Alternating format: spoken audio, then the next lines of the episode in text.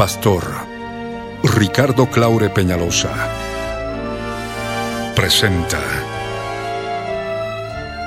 La Biblia en tu vida. Mensajes de la palabra de Dios para que su iglesia se prepare para testimonio a las naciones.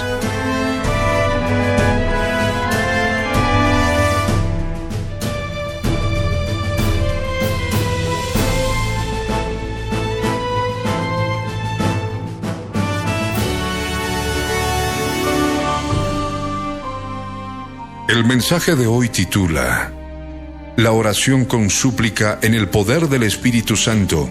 Está basado en el libro de Efesios capítulo 6, versos 18 al 20. Fue grabado en vivo el 3 de octubre de 1997 en el ex cine ópera de la ciudad de Cochabamba, Bolivia, como parte de los tesoros de las cosas viejas, y el 14 de marzo de 2014 por las añadiduras y otros detalles, como parte de los tesoros de las cosas nuevas. No te vayas y escucha con atención.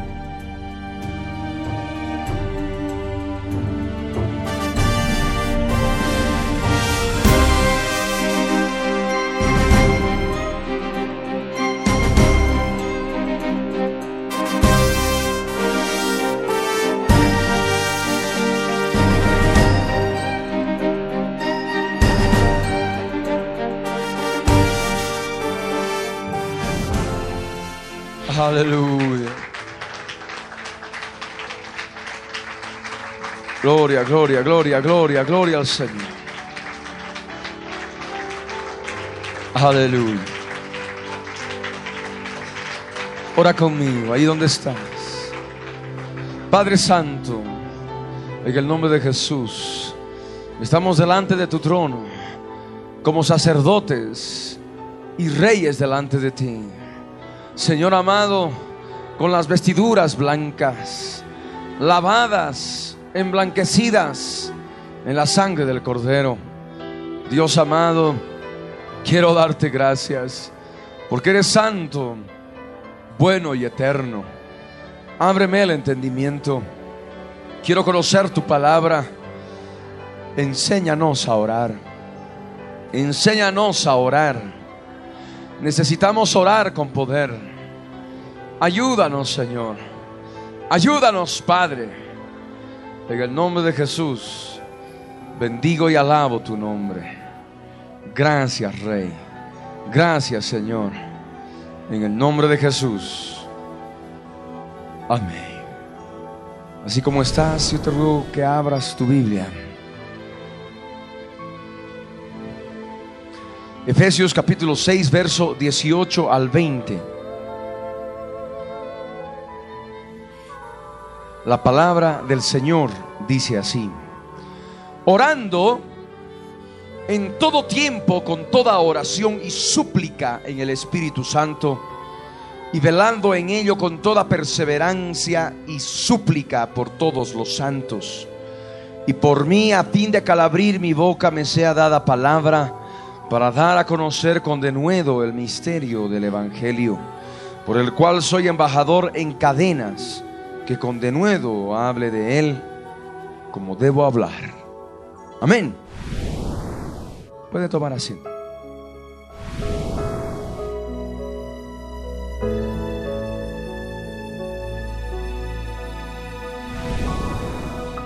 En estos días que estamos compartiendo a través del ayuno del Señor esta palabra, palabra de vida, palabra de vida espiritual, palabra de oración. Estamos descubriendo aspectos importantes que necesitamos tomar en cuenta en nuestra vida espiritual, en nuestra vida interior. El Señor quiere glorificarse en ti, el Señor quiere glorificarse en todos y cada uno de nosotros. Y para ello es necesario que utilicemos el poder de la oración para poder permitir que el Señor derrame su poder sobre cada uno de nosotros y de aquellas circunstancias por las cuales nosotros estamos orando. En las anteriores sesiones habíamos hablado de lo que es la oración en el entendimiento. Habíamos hablado a detalle de aspectos importantes del modelo que el Señor Jesucristo nos ha dejado para que nosotros podamos orar en el entendimiento, es decir, una oración con nuestro propio idioma, castellano, quechua, aymara, conforme tú puedas escoger y de esa forma poder hablar con el Señor. Pero la oración en el entendimiento por sí sola no va acompañada del pleno poder del Espíritu Santo de Dios. La oración en el entendimiento es una parte de la oración completa. Y estoy convencido de que hay algunas personas que todavía no tienen un pleno conocimiento de lo que es la oración en el Espíritu. Y qué mejor aprovechar estas reuniones de ayuno para poder enseñar al respecto, para poder comprender aspectos importantes de la palabra de Dios en relación a la oración en el Espíritu Santo. Nosotros vemos en todo el contexto de Efesios 6, el verso 18, 19 y 20, que está la oración como parte importante de la armadura de Dios. Muchas veces escuchamos hablar de la armadura de Dios. Muchas veces escuchamos hablar que hay que tomar el escudo de la fe, hay que ceñir nuestros lomos con la verdad, hay que estar vestidos con la coraza de justicia, hay que calzar los pies con el apresto del Evangelio de la paz. Y estamos nosotros de una forma u otra practicando esto. Pero también es necesario reconocer otra parte importante de la armadura, la oración. Y aquí justamente en el verso 18 nos dice el Señor por su Espíritu Santo que debemos orar en todo tiempo. Y cuando dice todo tiempo es todo tiempo. Cuando las personas están trabajando pueden orar. Cuando están haciendo alguna otra actividad con las manos, inclusive tal vez escribiendo a máquina o haciendo números, en fin, o haciendo planos, pueden orar. Estudiando, pueden orar. Aquí el Señor nos enseña que podemos orar en todo tiempo. Y esto forma parte de la armadura de Dios. Orando en todo tiempo. ¿Cómo? Voy a orar en todo tiempo. Dice con toda oración. Amén. Con toda oración y súplica en el Espíritu Santo. Cuando habla de toda oración, es como si manifestara que hay muchas clases de oración y que hay que utilizar todas esas clases de oración. Efectivamente, aquello importante que es necesario discernir de la oración completa es utilizar todos los aspectos que la palabra nos enseña en relación a la oración. Hay muchas formas de orar. Y para nosotros cubrir eficazmente nuestras vidas o todo lo que pueda rodearnos con la armadura de Dios, debemos nosotros utilizar toda oración. Amén.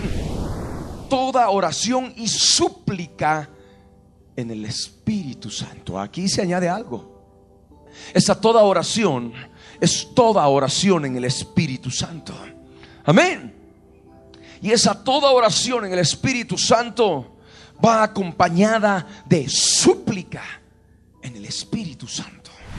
Cuando nosotros aprendemos a suplicarle a Dios, cuando nosotros nos postramos y le rogamos a Él, clamamos a Él, suplicamos, gemimos, nos lamentamos delante de Él, rogándole de todo corazón, ahí es donde nosotros vamos a permitir que el poder de Dios se desate sobre nuestras vidas. Amén. Por eso dice aquí en la escritura, orando en todo tiempo, con toda oración y súplica en el Espíritu Santo y velando en ello, velando en ello con toda perseverancia.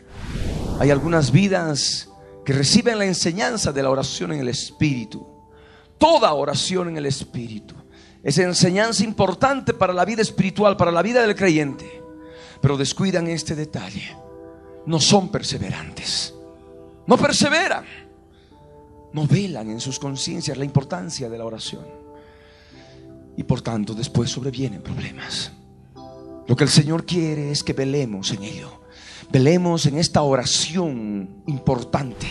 Esa toda oración y súplica en el Espíritu Santo. ¿Y qué significa que estar velando? Significa estar como centinelas. No, tengo que estar orando y aprovechar. Si estoy en el taxi suavito, estoy orando en lenguas. Vamos a ver más adelante.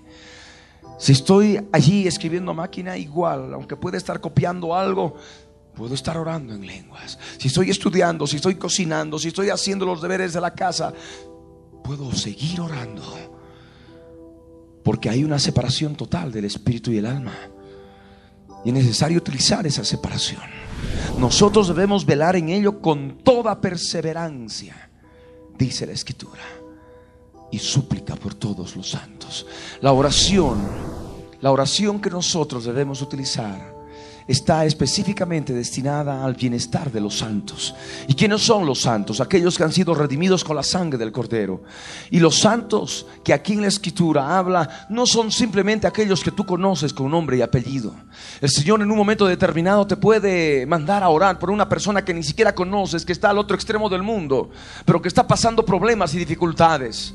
Y Dios no puede hacer nada menos que se permita a través de la oración desatar su poder.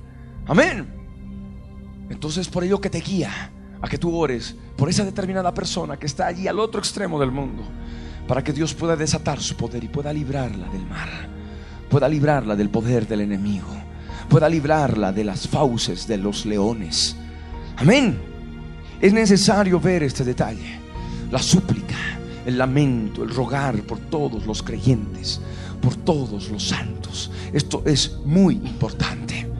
Y también orar por aquellos que estamos llevando ministerios adelante en la predicación del Evangelio.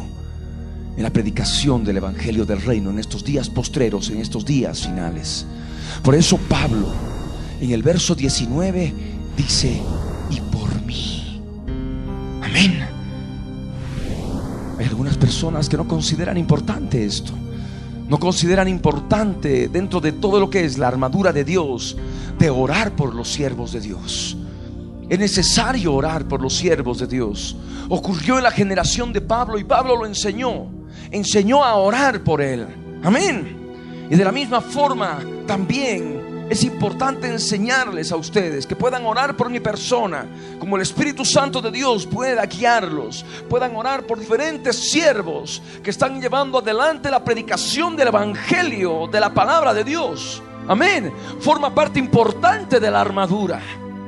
Porque lo que más aborrece el enemigo contra el cual luchamos es justamente la predicación del Evangelio a través de ministerios de apóstoles, profetas, pastores, maestros y evangelistas. Quiere destruir ministerios. Amén. Y es importante comprender de que somos parte de un ejército. Y aquellos que llevan adelante estos ministerios se constituyen como generales de ejército. Amén.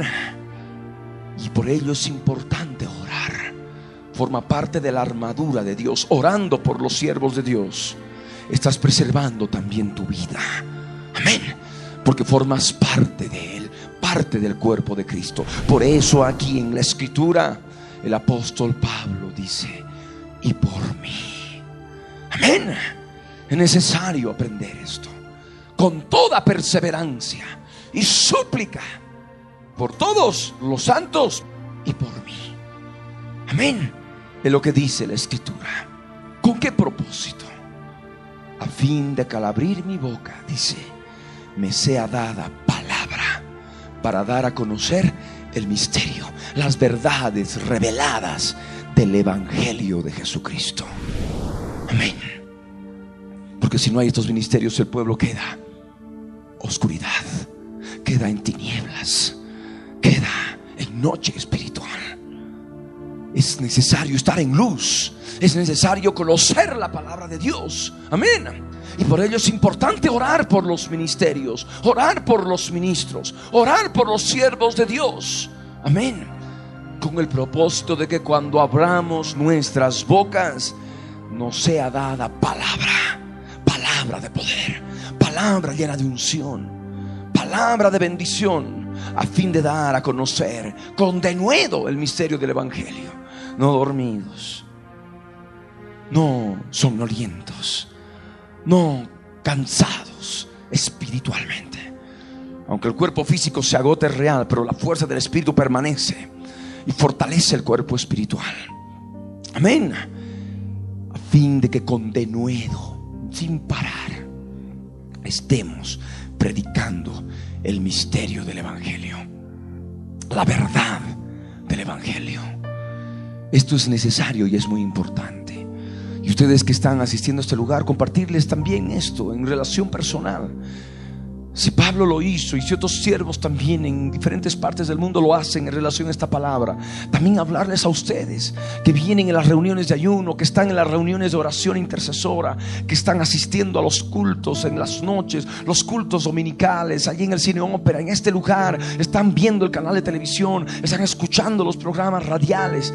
Es importante que ustedes vean que esta obra es una obra nacional, es una obra grande, es una obra colosal que poco a poco está creciendo, creciendo, creciendo y edificándose conforme a la misericordia de Dios. Pero todo esto requiere un gran esfuerzo físico, esfuerzo inclusive mental en relación de atender lo que está ocurriendo con Cobija, lo que está ocurriendo con Trinidad, lo que está ocurriendo con Tarija, lo que está ocurriendo con Cochabamba, lo que está ocurriendo en Santa Cruz, lo que está ocurriendo en La Paz y lo que ya de alguna forma se está sembrando en Oruro. Cuando ya hace algunas semanas enviábamos a dos hermanos de La Paz para que pudieran buscar un lugar donde poder empezar a construir la planta de transmisión en la ciudad de Oruro. Y así todo esto implica verdaderamente agotamiento implica estar pendientes de todas las necesidades de la obra nacional, de los problemas internos, problemas espirituales, problemas financieros, problemas económicos, que llaman de Trinidad, no ha llegado el camión, que llaman de Tarija, no, mire, a la persona que se le ha confiado la torre y la malla olímpica y los postes para el amurallado, ahora no quiere entregar, dice que hay que pagarle alquiler. Y en base a eso, seguimos caminando. Y la oración de todos ustedes es importante. Amén. Es fundamental. Porque sobreviene, sí, efectivamente desgaste físico, un desgaste corporal tremendo. Y es importante la oración de todos ustedes. Inclusive aquellas vidas que aman esta obra y que están en sintonía de radio y televisión que puedan comprender también la importancia de orar por mi persona, de orar por esta obra ministerial en telecomunicaciones, a fin de que con denuedo estemos siempre en todo momento llevando la palabra de Dios y coadyuvando en la construcción, la edificación de esta obra que nos permite seguir instalando radio y televisión en diferentes partes del país para poder llevar la palabra con denuedo 24 horas al día, que es nuestro propósito. Amén. Predicación, palabra pura en todo momento. Si bien ahora de momento la producción de radio y televisión no corresponde a la visión dada por el Señor, porque la visión dada conforme lo había estado manifestando es muy clara y preciosa, que en su momento no se está dando ahora, porque cuando estamos en una etapa conforme a la guía del Señor, en el tiempo de Dios, de primeramente sentar las bases de la obra en telecomunicaciones. Amén de poder construir, de poder estar edificando esas plantas de transmisión, estar importando los transmisores.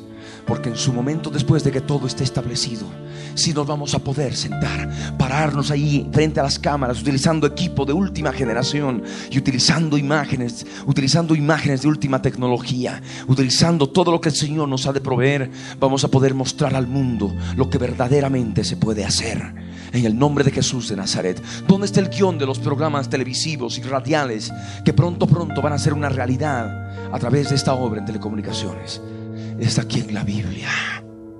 Todo lo que está escrito aquí le vamos a poner imágenes. Todo lo que está escrito aquí lo vamos a poner en relación a todo lo que está ocurriendo alrededor. Y ha de poder también salir a través de la radio. Amén. Este es solamente un tiempo de preparación. Amén. Amén. Y es necesario estar orando para que a través de estos medios se siga llevando con denuedo el conocimiento del misterio del Evangelio. Con imágenes, clarito. Amén es lo que el Señor quiere. Es importante comprender que cuando llevamos ministerios delante del Señor, nos constituimos en embajadores del reino de los cielos. Aquellas personas que vienen de otros países dicen, bueno, mi presidente, el rey, la reina, dice esto, esto, esto y esto. Estas son mis cartas credenciales, ¿verdad? Nosotros también actuamos de la misma forma, pero nuestro reino no es de esta tierra. Nuestro reino está en los cielos. Amén. Y tenemos un rey de reyes y señor de señores. Y nosotros somos simplemente embajadores de su reino para poder anunciar las buenas noticias del rey. Amén. Las buenas noticias del reino. Y nosotros somos embajadores de él y alguien no se ha dado cuenta. Estamos encadenados a esta embajada. Tenemos cadenas. Ay de nosotros si no predicamos. Ay de nosotros si no obedecemos. Sobrevienen cosas terribles. Dios es fuego consumidor. Y tenemos que seguir predicando su palabra con denuedo. Amén. Por eso dice el apóstol Pablo en el verso 20, por el cual soy embajador en cadenas. O sea, somos embajadores, pero al mismo tiempo somos siervos. Amén. Somos esclavos, siervos de aquel que nos compró por precio. Amén.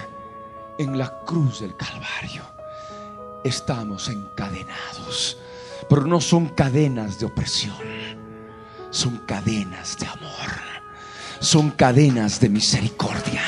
Amén. Son cadenas de temor reverente delante del Señor. Amén.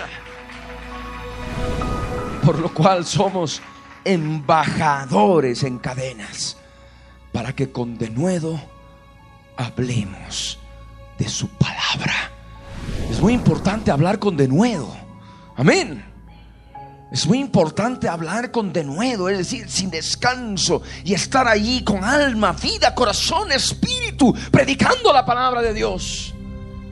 No considerando la palabra de Dios como ganancia deshonesta, como fuente de ganancia deshonesta, sino verdaderamente sirviendo al Señor, con denuedo predicando su palabra, no midiéndole el tiempo, dos horitas, tres horitas, no, 24 horas al día. Amén. Servicio completo, entrega total. Eso que el Señor está demandando de todos y cada uno de nosotros, de los siervos del Señor. Debemos dejar de medirle el tiempo. Amén. Con todo de nuevo. Estemos hablando de su evangelio. En el taxi, en la calle, en la oficina, en todo lugar. Hablando de Jesús. Es así como el Señor pone. Es el Señor en su misericordia. Cuando voy al banco y ahí me tengo que sentar con ejecutivos. En fin, son todos que están en relación a las cosas del mundo. Pero ahí me siento y de pronto empiezo a hablarles y les estoy predicando el Evangelio. Predicándoles la palabra de Dios. Y hablándoles y dándoles el testimonio de Jesucristo. Yo creo que ocurre esto con muchos de ustedes. Con denuedo debemos hablar de Él. Amén. No debemos parar. Debemos estar siempre mostrando nuestras cartas credenciales del Rey de Reyes y Señor de Señores. Este es mi testimonio. Esto es lo que el Señor hizo en mi vida. Esto es lo que dice la palabra de Dios. Amén. Es necesario que nosotros hablemos con denuedo del Evangelio como debemos hablar. Y esto está en función de la oración de todos. Forma parte de la armadura de Dios. Ahora, en relación a la palabra, aquí en la escritura nos habla de toda oración y súplica en el Espíritu. Y debemos utilizar esa toda oración y súplica en el Espíritu en todo tiempo. Vamos a ver con algún detalle algunos versos bíblicos que nos van a permitir abrir el entendimiento en relación a lo que dice esta palabra en el verso 18 de Efesios 6, con toda oración y súplica en el Espíritu. Yo les ruego que primeramente abran sus Biblias en Primera Tesalonicenses, capítulo 5, verso 17. Orando en todo tiempo, decía Efesios 6, verso 18. Acá en Primera Tesalonicenses, capítulo 5, verso 17, dice, orad sin cesar.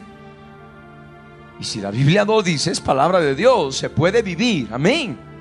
Se puede experimentar. Esto no es para que entre por un oído y salga por el otro. Esta palabra se puede experimentar. Hay que orar sin cesar.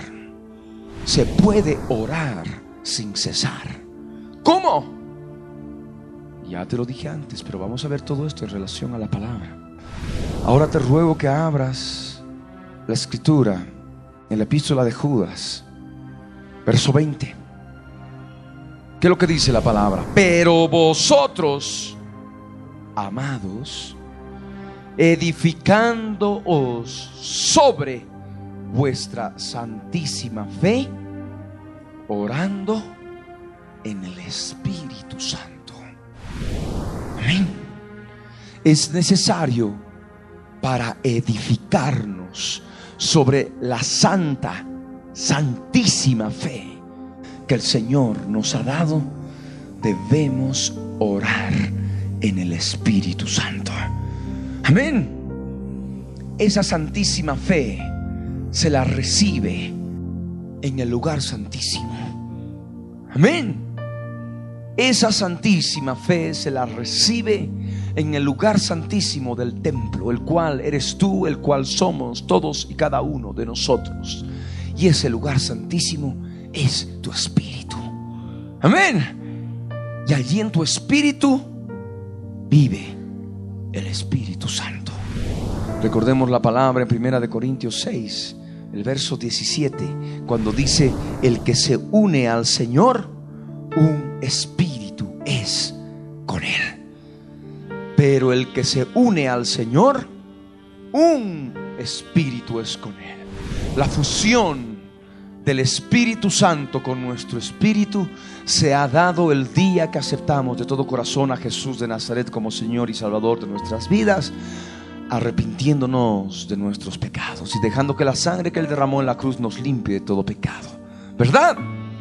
Ya lo sabemos, es la parte básica, básica de la escritura.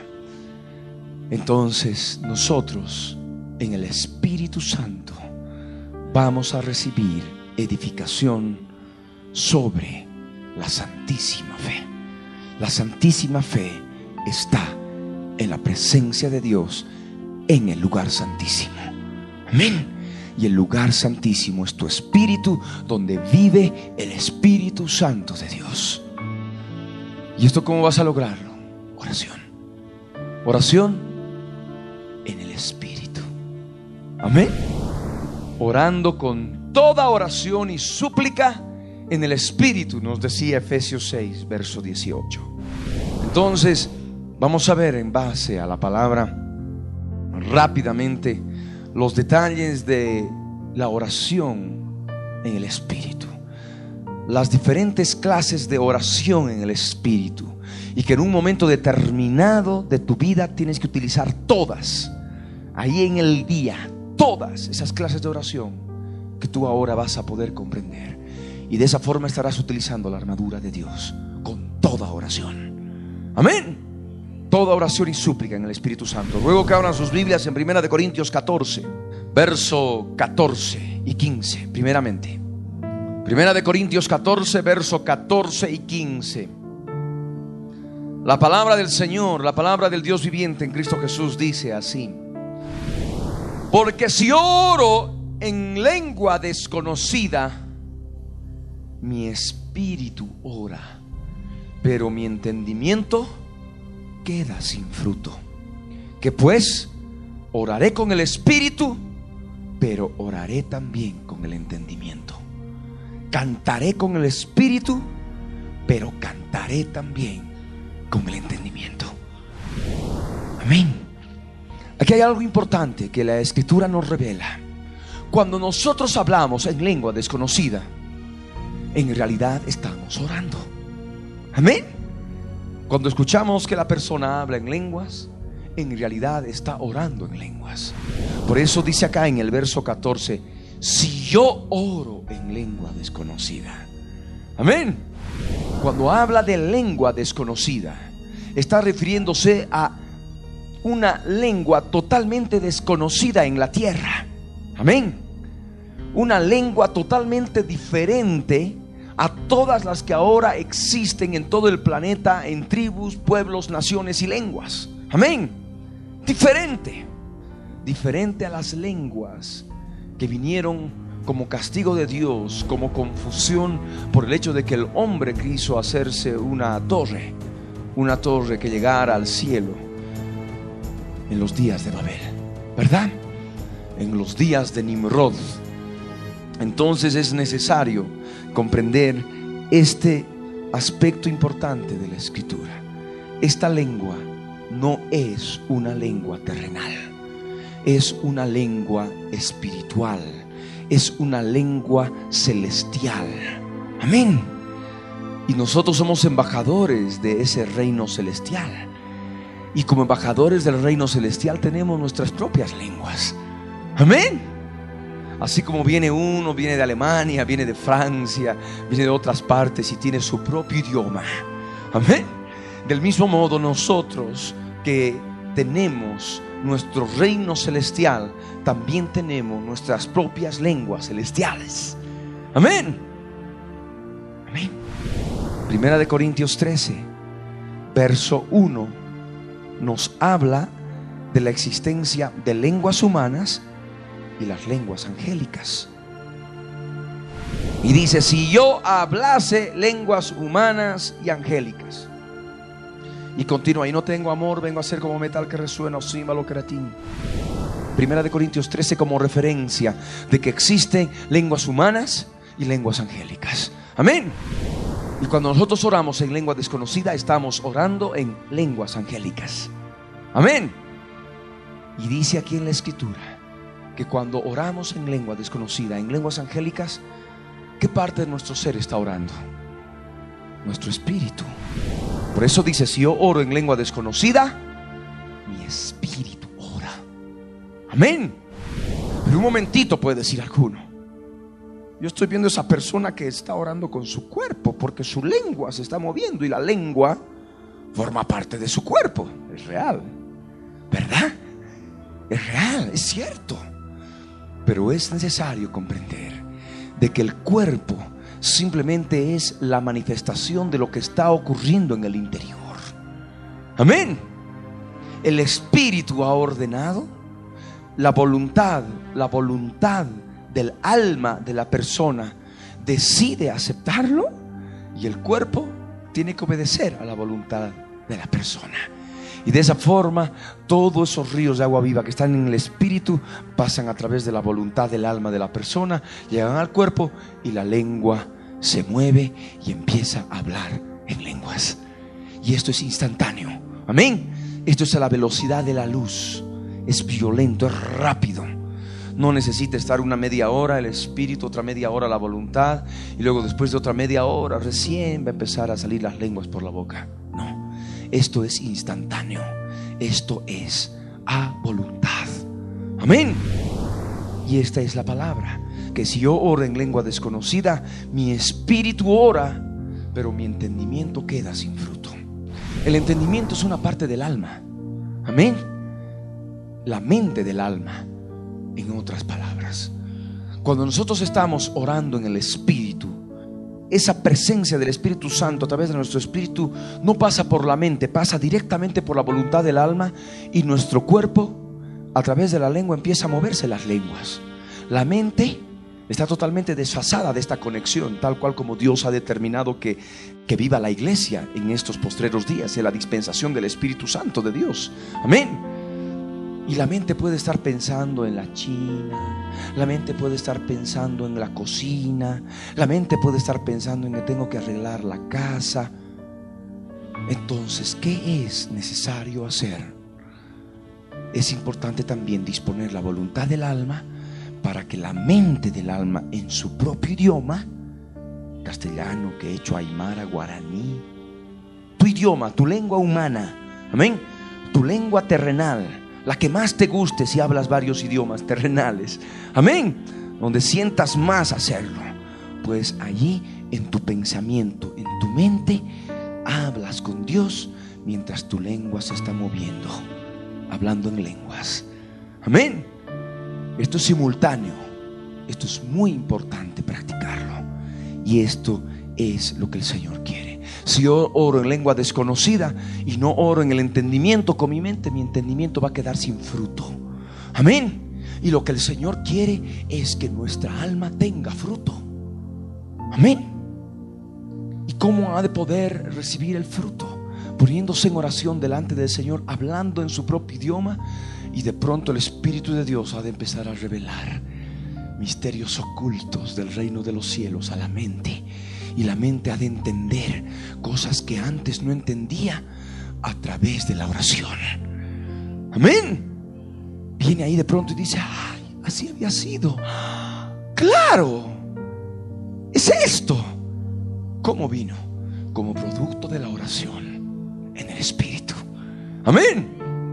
Pero para poder experimentar esto, es necesario empezar a utilizar el pensamiento para que en tu propio idioma, con el modelo de oración que hemos estado compartiendo en las sesiones pasadas, puedas hablar con Dios.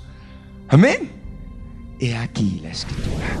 Que pues dice por ello, oraré con el espíritu, pero oraré también con el entendimiento. Amén. Ahí están dos clases de oración. Si estas fueran las únicas existentes, ya estaríamos hablando de toda oración y súplica en el Espíritu. Amén. Como parte de la armadura de Dios. Es lo que el Señor quiere que aprendamos.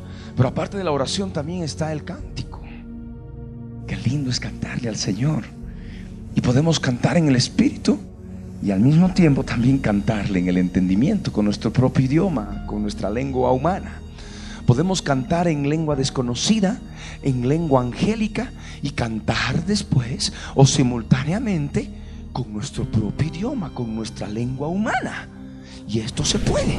Cantaré con el espíritu, pero cantaré también con el entendimiento. Amén. Y esto es lo que ocurre a través del cántico nuevo, ¿no? Vienen las lenguas simplemente por la voluntad de uno es simultáneo. Quiero orar en lenguas. La ubra, la di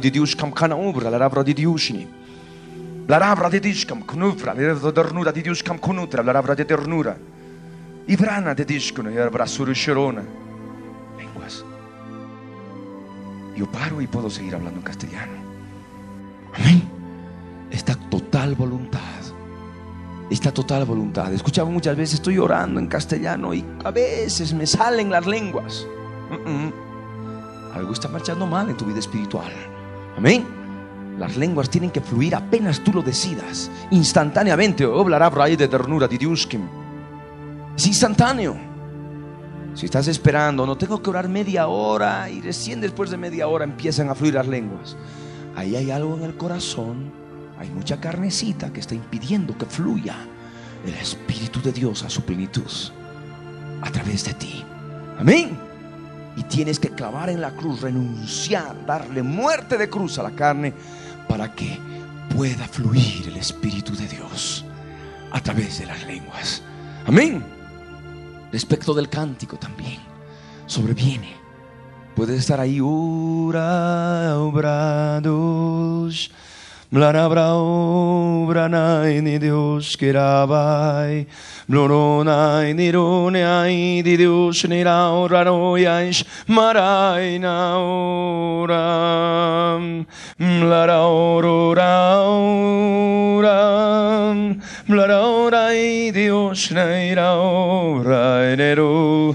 Lurai ni dios neirabrarorai. Urai nai ulai rubranadai.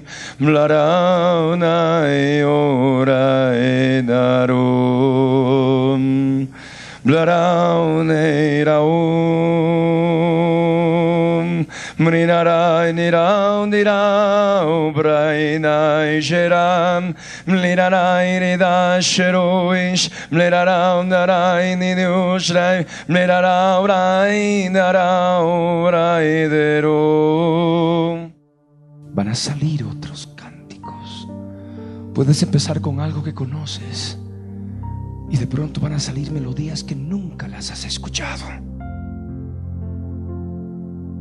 Y en el entendimiento el Señor ha de poder dar también interpretación en tu lengua humana a esas lenguas. Y ha de poder salir composiciones, no tuyas, del Espíritu de Dios. Amén. Amén. He ahí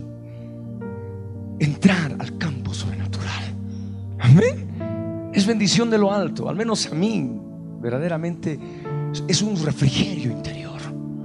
un refrigerio espiritual interno grande cuando de pronto ahí encuentro un lugar así a solas porque se me pongo a cantar ahí en todo lugar que le pasa a este loco no ah, pero se lo hago ahí suavito cuando puedo y estoy ahí tarareando en lenguas cánticos que traen refrigerio a mi alma ¿ah?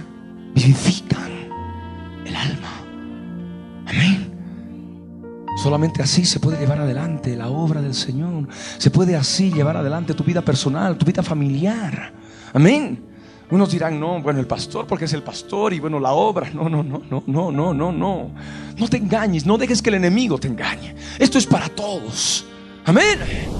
Cantaré con el Espíritu, pero cantaré también con el entendimiento. Amén. Amén. Aleluya. Y ahí vamos a Primera de Corintios 14, verso 2. Primera de Corintios 14, verso 2. Dice, porque el que habla en lenguas no habla a los hombres, sino a Dios, pues nadie le entiende, aunque por el Espíritu Santo habla misterios. Y esa es la realidad. Las lenguas angélicas, las lenguas del cielo, las lenguas dadas por el Señor a su iglesia, son lenguas específicamente utilizadas entre el creyente y Dios. Amén.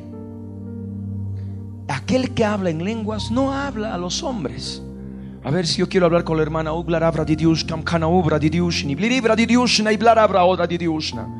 Por más que yo haga de man con mi mano, está entendiendo. ¿Verdad? No habla los hombres. Entonces aquel que habla en lenguas, ¿a quién habla? Aquí en el verso 2 dice que habla a Dios. Amén. Y es necesario utilizar apropiadamente lo que Dios nos da. Amén. No vaya a ser que de pronto ahí nos paremos en el púlpito y empecemos a predicar en lenguas, supuestamente creyendo que estamos predicando. ¿Ah? Nadie nos va a entender. Es lo que el Señor nos enseña en su palabra.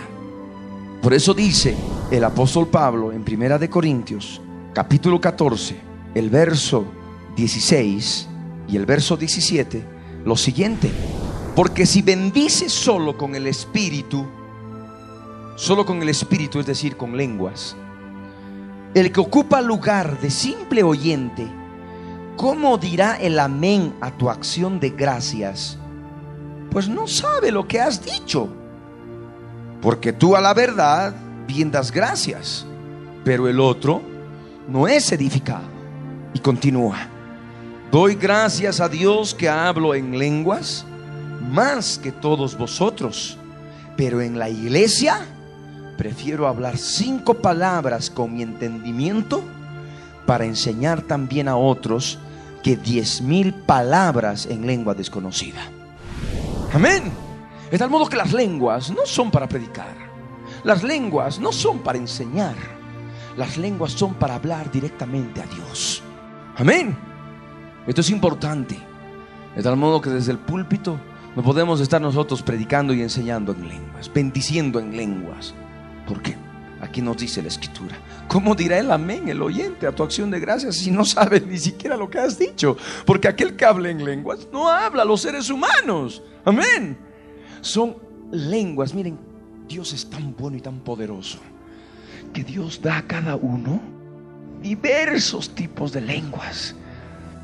Y de entre nosotros no conocemos esas lenguas, a menos de que por el Espíritu Santo Dios interpretemos esas lenguas cuando Él quiere. Amén. De otra forma, solamente Dios entiende. Amén. Solamente Dios entiende estas lenguas. El que habla en lenguas no habla a los hombres, sino a Dios, pues nadie le entiende. Y ese nadie también le incluye al que sabemos, a Satanás y sus ángeles caídos. Dios se ha reservado lenguas, lenguas que ni siquiera Satanás ni sus ángeles conocen. Satanás, sus ángeles tienen sus lenguas, conocen las lenguas humanas, las lenguas de la tierra, pero no conocen las lenguas que Dios ha dado a su iglesia. Amén. De ahí la importancia. Ese es como nuestro código secreto para hablar con Dios en este tiempo de guerra, en la lucha espiritual.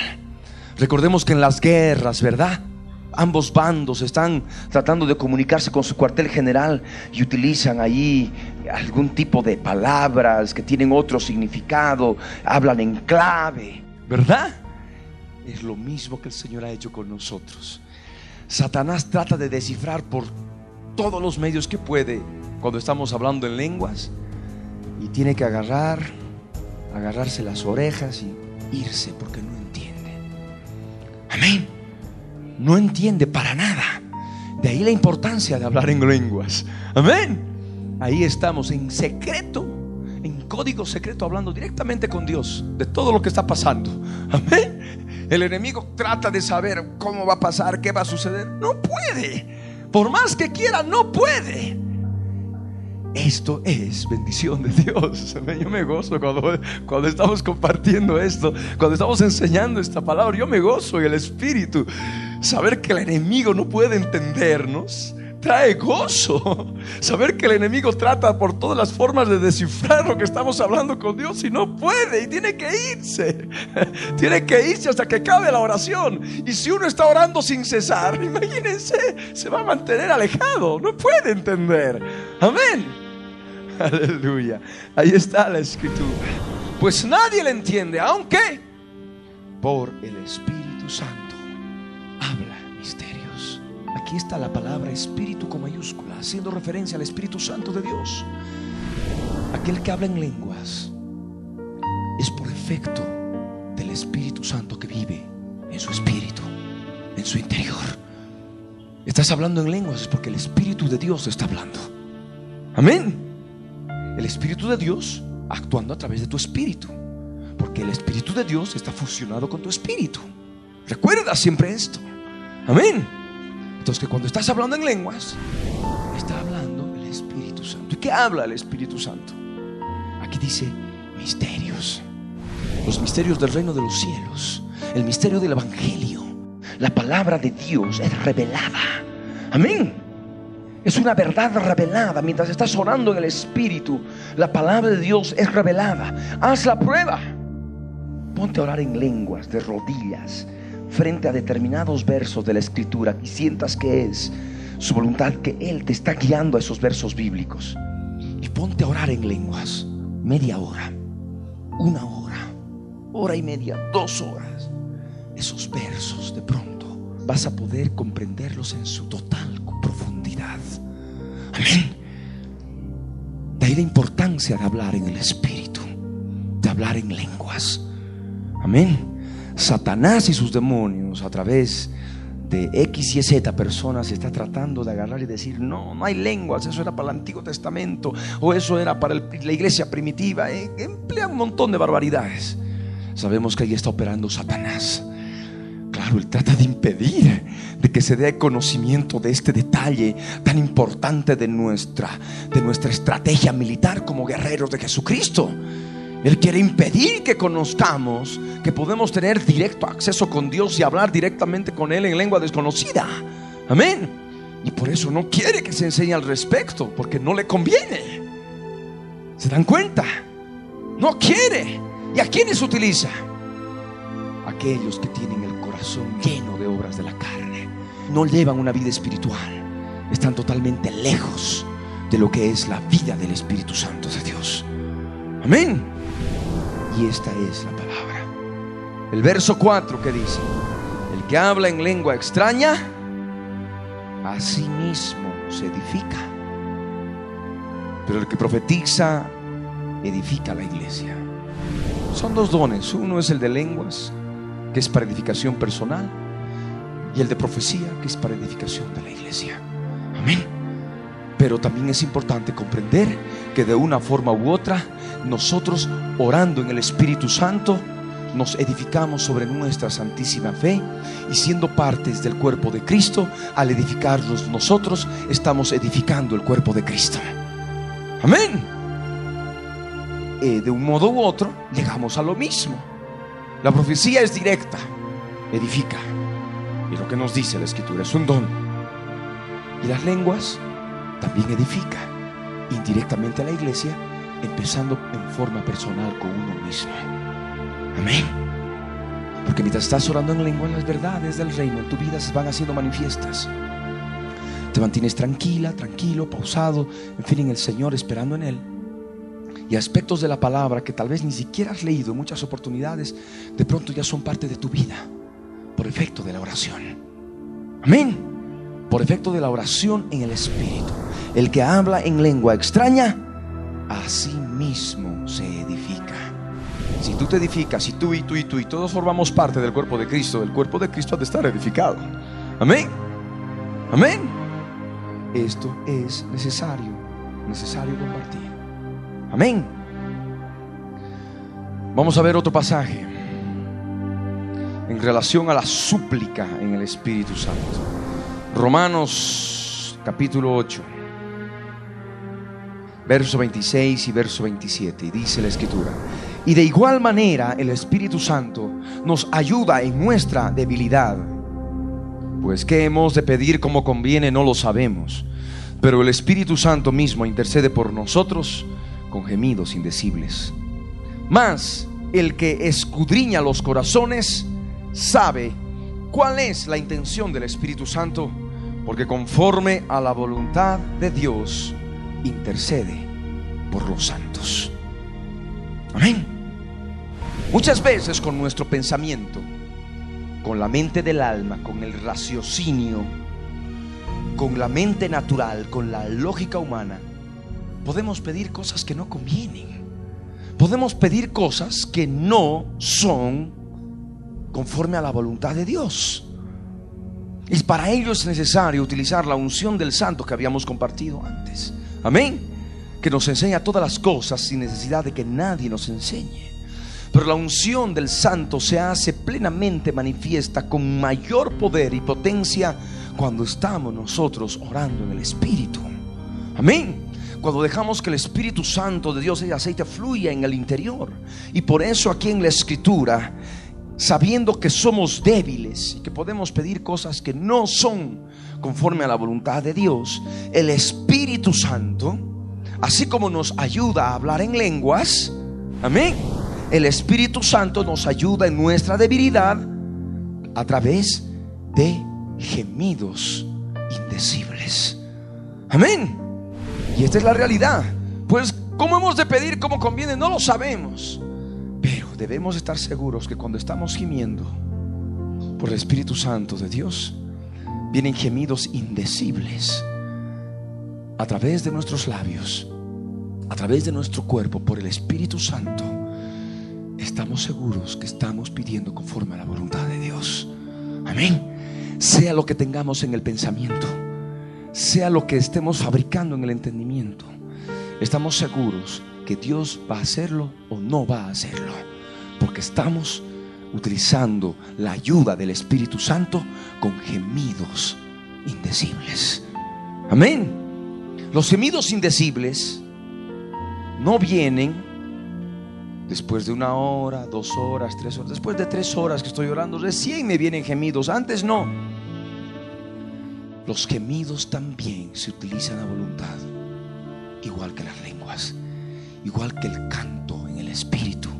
Amén. Y esto se lo experimenta. Uh,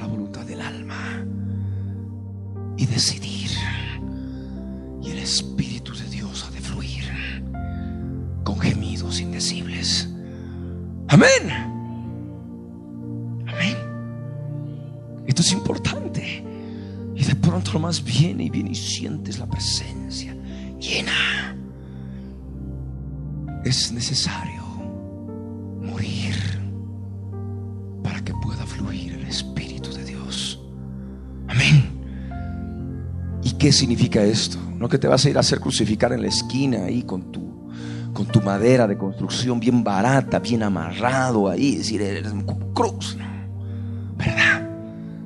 despreciando la obra que Jesús hizo en la cruz del Calvario. Tú necesitas simplemente, a través de la oración, renunciar a la carne, reconociendo la carne, reconociendo tus pecados. De esa forma, por la fe, estás tomando tu cruz para crucificar la carne en esa cruz a través de la oración de renunciamiento. Amén. Todo eso que haya todavía en el corazón, sácalo, arráncalo. Y vas a ver cada vez ha de ser más fácil que pueda fluir el Espíritu Santo de Dios. Pues hay una alabanza que dice, dame tu vida, dame tu vida que es solo para mí.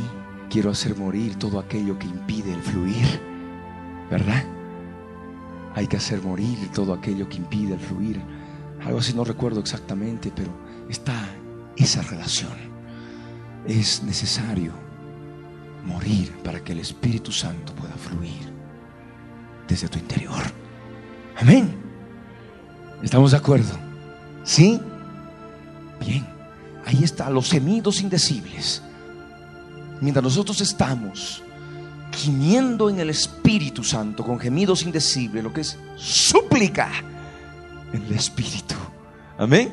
Orando en todo tiempo, con toda oración y súplica en el Espíritu Santo por todos los santos y por mí, dice, a fin de que cuando hable palabra pueda hablar con denuedo de ella.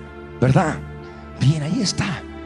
Mientras estamos en gemidos indecibles, el que escudriña los corazones ha de poder escudriñarnos y ha de poder conocer lo que hay en nuestro interior. Amén. Es algo importante. Cuando estamos gimiendo, de pronto nuestro corazón se hace clarito. Esto tengo, y esto tengo, y esto tengo, esto sí, esto no, esto es de Dios, esto no es de Dios. He ahí la escritura en Romanos 8, verso 27. Mas el que escudriña los corazones sabe cuál es la intención del Espíritu Santo, porque conforme a la voluntad de Dios intercede por los santos. Y aquí hablamos ya de intercesión. Aquí hablamos de orar, de ponerse en lugar de otras personas que pueden estar pasando por serios problemas. Amén. En el caso de Pablo, él pedía que se pongan en lugar de, oraban por él. Amén. Y por mí decía. Pero también la escritura decía por todos los santos. Es necesario ponerse a interceder por todos los santos. Porque forma parte de nuestro armamento. Amén. En la medida que nosotros oramos, Dios manda su poder. Armas poderosas en Dios para la destrucción de fortalezas. Y el enemigo espiritual contra el cual luchamos tiene que retroceder. Amén. Aquel enemigo que está sojuzgando y oprimiendo y atormentando a un cristiano, a un santo, y lo tiene tumbado en el piso y no lo deja levantarse a través de tu oración. El poder de Dios ha de venir sobre este cristiano. Y ha de venir una fuerza que le impeler a arrepentirse de aquello que lo ha debilitado.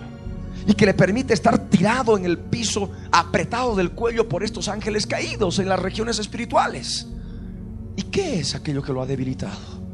Acumuló mucha carne su corazón. La carne que sale del corazón pelea, contienda, ira, enojo, maledicencia, mentira, engaño, cualquier obra de la carne que permitas que siga saliendo de tu corazón, ha de traer debilidad espiritual a tu vida y no vas a poder hacerle frente al enemigo. Y te ha de tener oprimida, te ha de tener sojuzgado, te ha de tener ahí vencido vencido a través de la depresión, del insomnio, de la soledad, del vacío del alma, del desánimo, del desaliento, de la zozobra, con duda, con incertidumbre, con incredulidad, así te ha de tener el enemigo. Porque eso automáticamente viene cuando uno empieza a acumular carne en el corazón. Amén. ¿Cuál es la forma? Tienes que levantarte. Pero muchas veces no se puede. Para eso está la intercesión. Amén en que el Señor en su misericordia, en su voluntad, dice, mm, este necesita ayuda, la oración de ella, por el Espíritu Santo, habla en lenguas y en relación a fulano de tal, necesita ayuda. Ahí está el capitán general del ejército del Dios viviente. Amén. Dando órdenes. Y ahí está esa persona orando en lengua. ¿Quién sabe la persona? ¿Qué sabe la persona por quién está orando? Está orando en lengua, está gimiendo, dolores de parto en el cuerpo y no sabe por qué, pero está ahí una hora, dos horas, tres horas clavada en el piso, no se puede mover. Pero ahí está el poder de Dios derramándose sobre aquella o aquellas personas que en un momento determinado están necesitando de ayuda. Amén.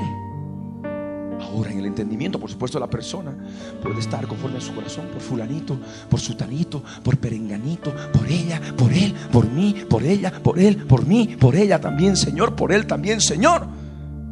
Y así, mientras tanto, sigues orando en lengua, sigues con gemidos indecibles. Amén. Sigues con dolores de parto.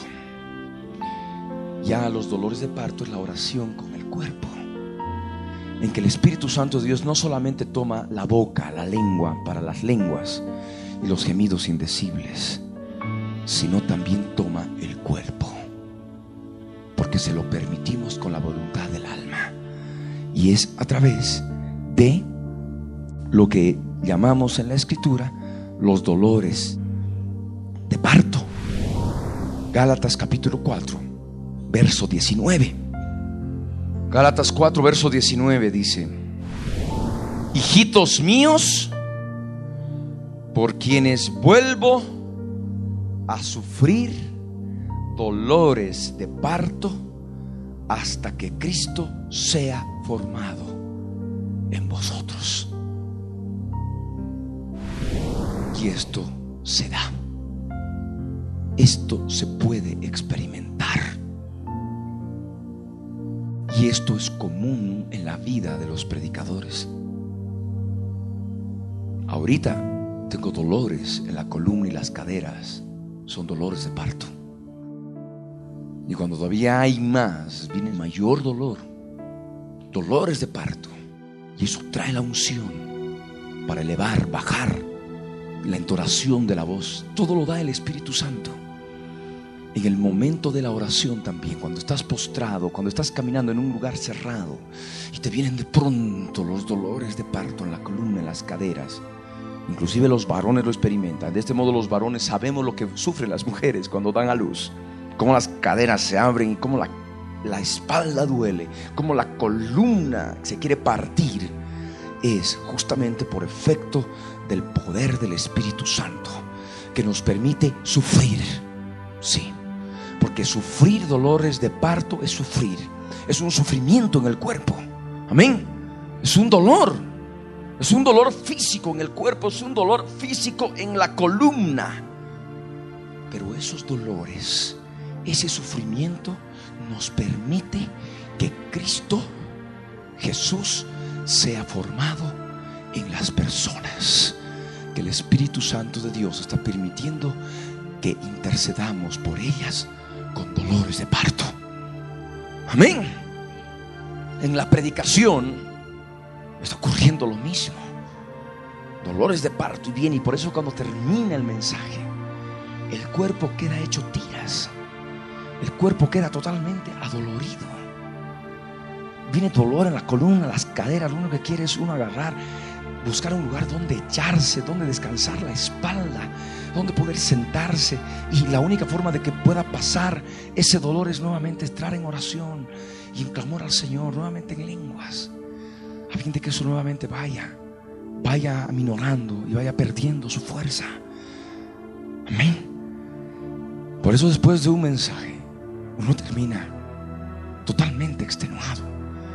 Y si son dos, el Espíritu de Dios, si son tres, si son cuatro, si son cinco mensajes en el día, es terrible. Y si en la oración tú también lo estás experimentando, si estás una, dos horas, tres horas, y luego en la noche estás dos horas, tres horas, y seguro que efectivamente vas a recibir también un desgaste. Amén. Un desgaste físico. Pero hay galardón y recompensa. Amén. Porque eres un soldado de Jesús, permitiendo que el Señor utilice tu cuerpo, tu alma y tu espíritu para poder rescatar vidas del poder del enemigo. Amén. A fin de que Cristo sea formado en cada uno de ellos. Un último detalle. Lo que es la oración con lloro, que también forma parte de la súplica. Evangelio de Juan, capítulo 11. El verso 33 en adelante. Dice, Jesús entonces al verla llorando, o sea, Lázaro había muerto y estaba hablando con una de las hermanas de Lázaro, Y a los judíos que la acompañaban, también llorando, se estremeció en espíritu y se conmovió. Esta es otra clase de oración. Amén. Estremecerse en espíritu de misericordia, de pena, al ver la tristeza de otras personas. Ponerse en lugar de esas personas. Intercesión. Amén. Ponerse en lugar de. Eso es lo que ocurre cuando uno busca experimentar este aspecto sobrenatural de la oración. Estremecerse en espíritu. Se estremeció en espíritu, dice la escritura, y se conmovió. Y preguntó allí, estremecido en espíritu, Jesús, ¿dónde le pusisteis a Lázaro que había muerto? Y le dijeron, Señor, ven y ve. Cuando le llevaron al lugar, Jesús vio la tumba el verso 35 que dice, Jesús lloró. El llanto también es otra clase de oración. Amén.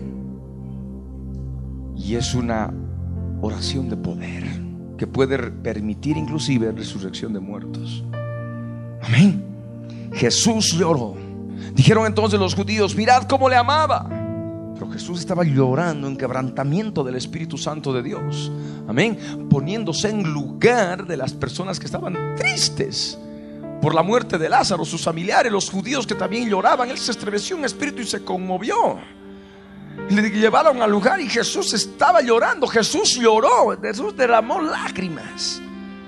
En ningún momento para la resurrección de Lázaro vamos a ver en todo el contexto que Jesús ora y le dice, Padre, te pido que tú resucites a Lázaro. Padre, te pido que me des el poder para que Lázaro pueda resucitar. No utiliza nada, solamente llora. Amén. Y ese lloro es escuchado por Dios. Y ahí estaba la oración. Amén. Leemos el verso 37 en adelante. Y algunos de ellos dijeron, no podía este que abrió los ojos al ciego haber hecho también que Lázaro no muriera. Jesús, profundamente conmovido otra vez, vino al sepulcro. Esto es importante. Conmoverse y estar profundamente conmovido. El conmoverse forma parte de las emociones del alma. Amén. Hemos dicho lo que es orar en el entendimiento. Hemos dicho de qué forma actúa la voluntad del alma para que pueda fluir el Espíritu Santo de Dios. Pero las emociones del alma, ¿dónde quedan? También tiene que orar. Amén. Y aquí está el conmoverse. Es verdaderamente ponerse en lugar de las personas que están pasando pruebas y tribulaciones. Amén. Conmoverse en las emociones del alma. Esto es importante. Y buscar que sea lo más profundamente posible. Ahí está la escritura. Jesús profundamente conmovido otra vez vino al sepulcro. Era una cueva y tenía una piedra puesta encima. Dijo Jesús, quitad la piedra. Marta, la hermana del que había muerto, le dijo, Señor, de ya porque es de cuatro días. Jesús le dijo, ¿no te he dicho que si crees verás la gloria de Dios? Mientras Jesús lloraba, estaba él conmovido y estaba hablando con Dios a través de ese lloro. Y ahí estaba él seguro. Imparte fe el lloro. Amén. Imparte fe el lloro, el llanto, el quebrantamiento del Espíritu Santo que comúnmente conocemos. Amén. Imparte fe y la seguridad. No te he dicho que si crees verás la gloria de Dios. Jesús estaba ya seguro que Dios había escuchado esa oración con lloro. El verso 41 continúa. Entonces quitaron la piedra de donde había sido puesto el muerto. Jesús, alzando los ojos a lo alto, dijo, Padre, gracias te doy por haberme oído. ¿En qué momento habló? Aquellos que tienen la concepción de que la oración simplemente, siempre, siempre tiene que ser utilizando palabras. Simplemente Jesús había llorado. Simplemente Jesús se había estremecido en espíritu Simplemente Jesús se había conmovido en el alma, en las emociones del alma. Amén. Y eso Dios había oído. Simplemente fue eso. Dios oyó ese estremecimiento en espíritu. Así como literalmente escuchamos cuando la madera se estremece, cuando la tierra se estremece. También cuando nosotros lloramos y nos conmovemos en las emociones del alma y nos estremecemos en el espíritu. Ese estremecimiento Dios lo escucha porque Él tiene un oído muy fino. Amén. Porque Él vive en nosotros, Él vive en nuestro interior. Padre, gracias te doy por haberme oído. Yo sabía que siempre me oyes, pero lo dije por causa de la multitud que está alrededor, para que crean que tú me has enviado. Claro, para que crean lo que es el poder de la oración, para que crean que Jesús fue enviado para dar conocimiento de esta verdad. Amén. Jesús hubiera callado, no hubiera comentado nada, ni siquiera hubiera dicho gracias delante de la multitud para que lo escuche, gracias te doy por haberme oído. Si no hubiera querido revelar la importancia de la oración con lloro. Amén. Con estremecimiento en espíritu. Pero lo dijo para que lo escuchen. Y esto puede estar escrito y pueda venir a nuestros días y podamos utilizar también ese mismo poder. Amén. Gracias te doy por haberme oído. Y habiendo dicho esto, clamó a gran voz. El clamor es importante en la oración. El clamor a gran voz. Por eso, en la oración intercesora, y vamos a ver de poder ubicar al grupo de oración intercesora, porque ahí viene el clamor a gran voz. Lloro, gemido, lamento, lenguas, dolores de parto. Amén. Al mundo, pues, están locos. Los del mundo, ¿qué les ha pasado? Están, se han vuelto locos, están esquizofrénicos, están dementes. No, nada de eso. Están utilizando el poder de la oración en el Espíritu Santo de Dios. Amén. El clamor, el clamor va acompañado de llanto. Todo clamor va acompañado de llanto. Y aquí estaba Jesús llorando a gran voz, clamando. ¿Y qué le dijo? Lázaro, ven fuera. Estaba llorando. Amén. Y ahí está también la oración, lo que puede ocurrir. Cuando llamamos a las personas que están mal, con problemas tan tremendos, muertos espirituales, podemos llamarles por sus nombres. Así estemos a kilómetros de kilómetros de distancia. Llamarlos por sus nombres, el marido, la esposa, el esposo, los hijos, familiares, conocidos, por sus nombres. Ven fuera. Amén resurrección espiritual, en llanto, lloro, gemido, lamento. Amén. Esto trae bendición. Y de seguro que ha de haber resurrección, restauración plena a vida espiritual. Vamos a ponernos de pie.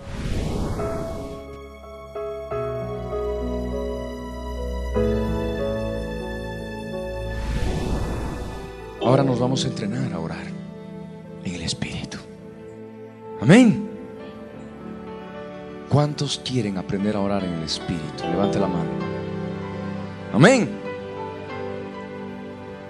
¿Cuántos no han experimentado el orar en lengua desconocida? Levante la mano. Vengan aquí delante.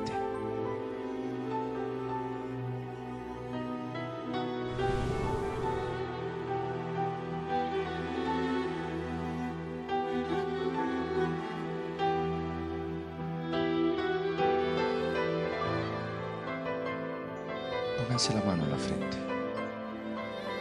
Inclusive ustedes que nos sintonizan a través de radio y televisión y que han estado escuchando esta enseñanza.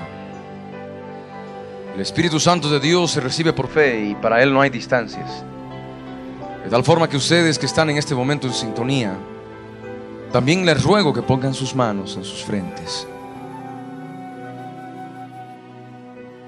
Y van a orar conmigo, al igual que todo este grupo que ha pasado aquí delante, que anhela orar en lenguas al Dios viviente, hablar por el Espíritu Santo las verdades reveladas del reino de los cielos. Oren conmigo. Padre Santo, Padre amado, en el nombre de Jesús, subo a tu presencia para darte gracias, Dios mío porque eres santo y bueno, porque eres digno de alabanza. Señor amado, Toma mi vida y hazla de nuevo. Toma, Señor, el poder de tu Espíritu Santo y derrámalo sobre mi vida. Señor, quiero hablar en lenguas contigo, en lenguas angélicas, directamente a ti. Señor amado, derrama tu espíritu. Yo necesito de ti. Ayúdame ahora. Tu palabra dice que las señales que siguen a los que creen, entre otras, es que hablarán nuevas lenguas. Yo creo en ti. Yo creo en tu palabra. Yo creo lo que tú dices a través de tu palabra. Y por eso, Señor, por eso, eterno Dios, en este instante, en este momento, yo lo confieso, yo lo creo, ya lo tengo. Recibo ahora, recibo ahora, recibo lenguas en el nombre de Jesús. Recibo ahora en el nombre de Jesús.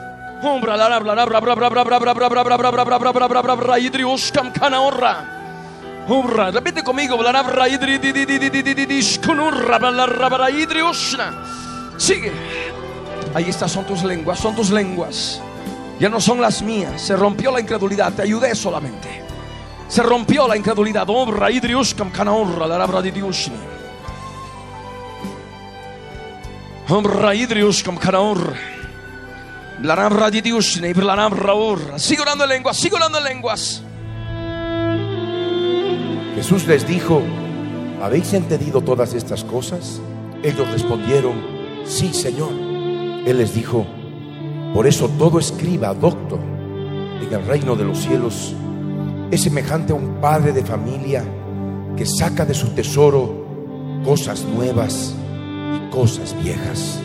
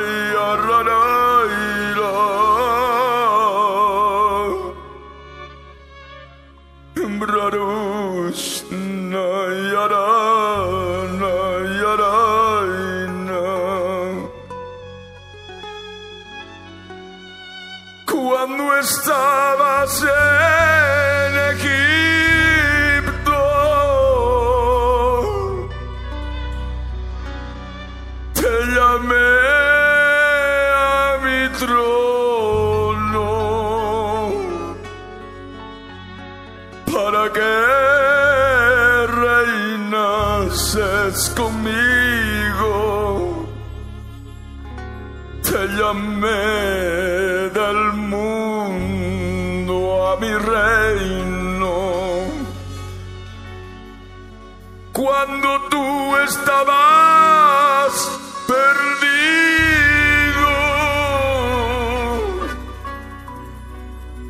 yo te amé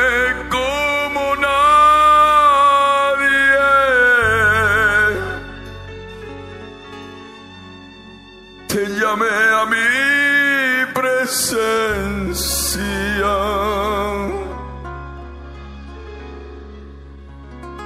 Y te tomé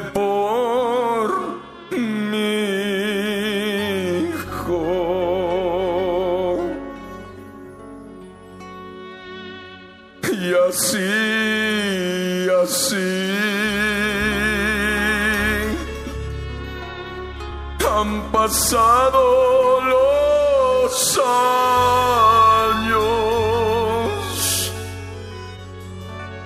Y te fui llamando. Y más tú te alejabas.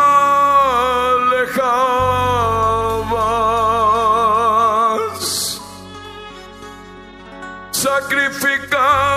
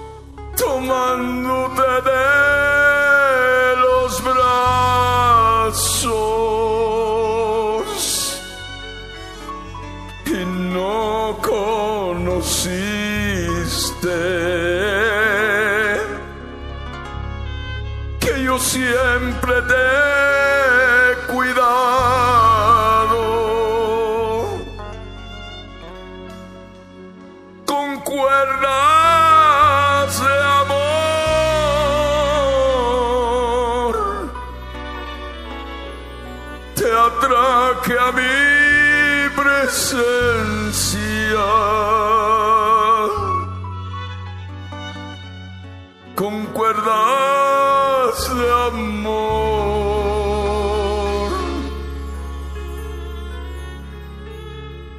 Yo traje vida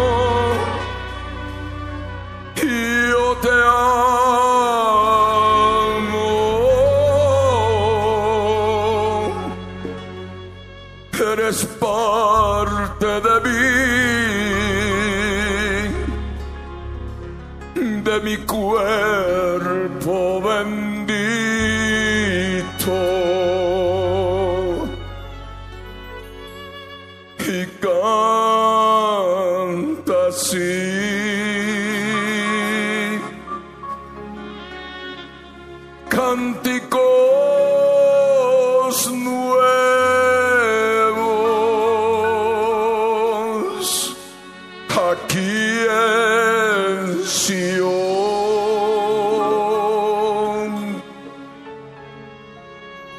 En mi presencia, mi hijo amado.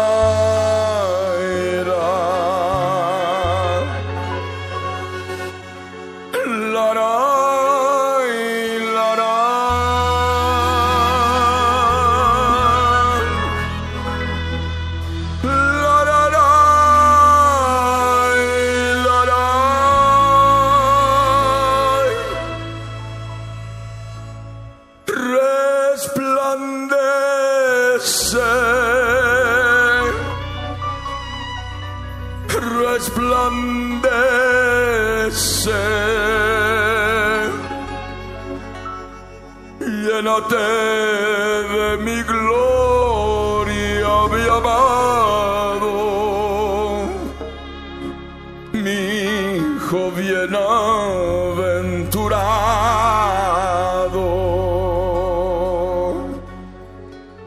Recibe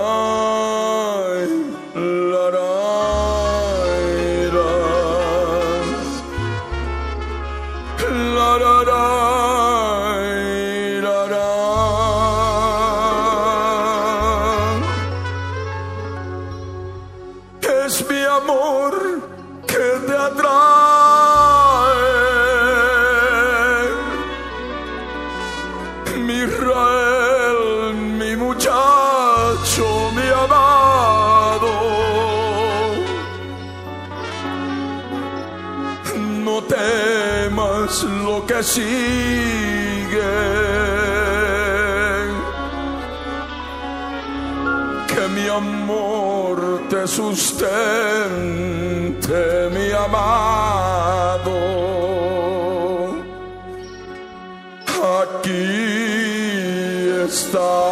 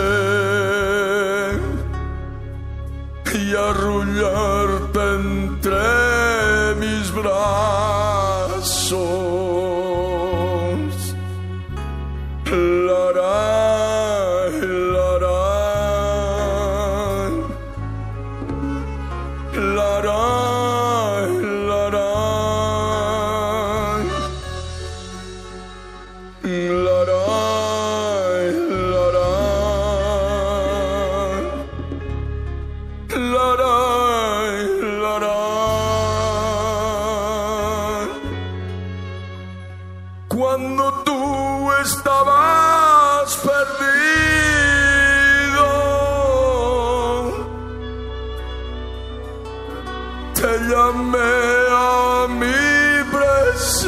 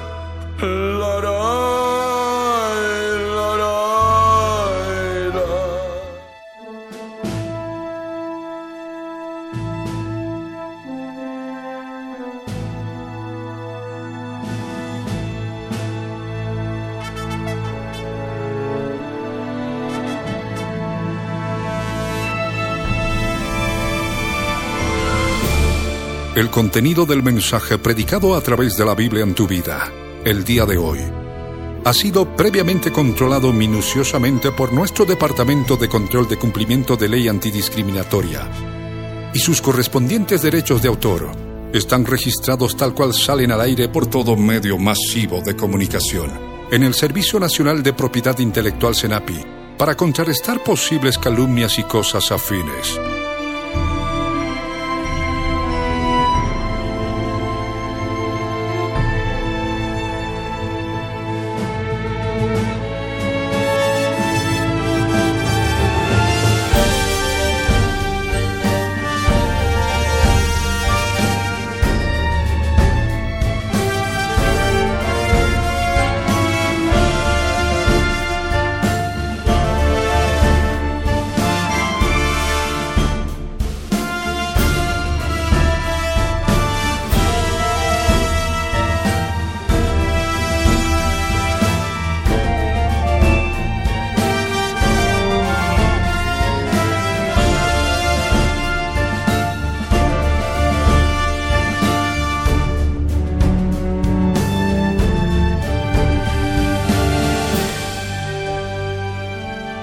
El pastor Ricardo Claure Peñalosa presentó La Biblia en tu vida. Mensajes de la palabra de Dios para que su iglesia se prepare para testimonio a las naciones.